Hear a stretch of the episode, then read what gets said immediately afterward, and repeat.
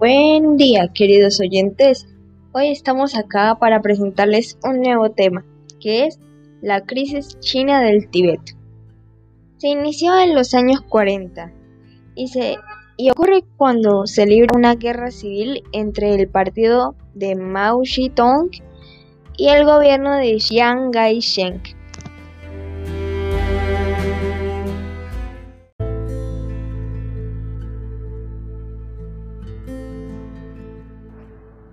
Las tropas de Chiang Kai-shek se establecen en el Tíbet. Mao Zedong le dice a la máxima autoridad del Tíbet, Dalai Lama, que extermina las tropas militares de Chiang Kai-shek. Dalai Lama se niega ya que quiere tener una postura neutral.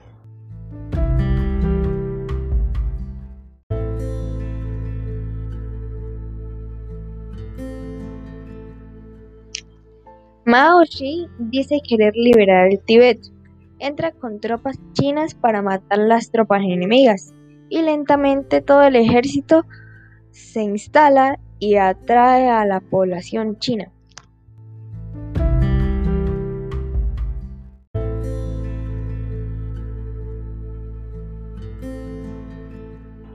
Se refiere a liberar con el hecho de sacar a Tibet del estilo de vida feudal.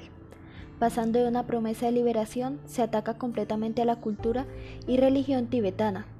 Una cantidad de mil o más muertos y desaparecidos. Se quemaron aldeas y monasterios. Los monjes se sacaban de los monasterios y se obligaban a trabajar.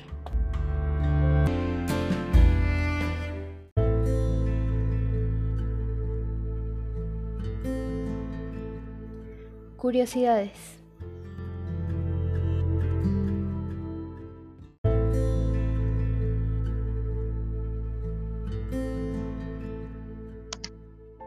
Del 100% de los monasterios budistas, el 99% fueron destruidos en el conflicto con China. Solo el 1% sigue existiendo. De hecho, uno de ellos tiene un Buda de 20 metros o más, creado con oro y cobre.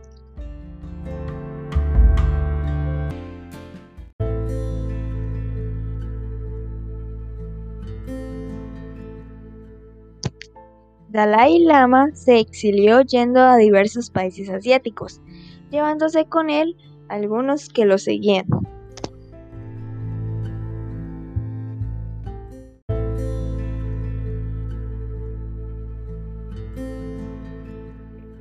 El gobierno chino mantiene vigilado al Tíbet, se tiene cámaras en todas partes.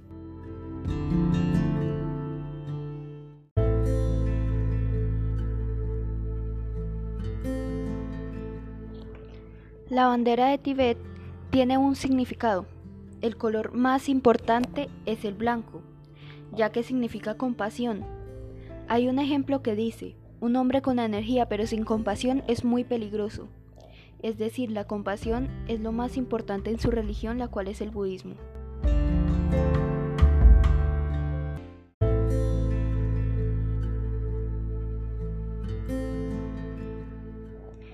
Existe más que un solo Dalai Lama. El último fue nombrado como este en pleno conflicto a la corta edad de 15 años.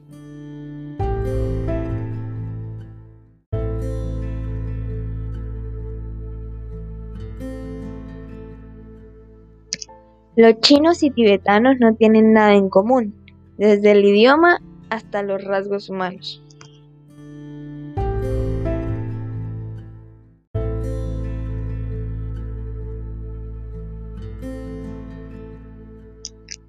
La guerra nunca se terminó.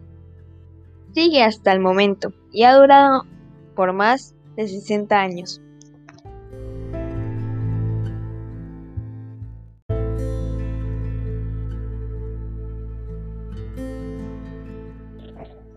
Siempre han hecho protestas, pero estas son pacíficas y controladas por la policía.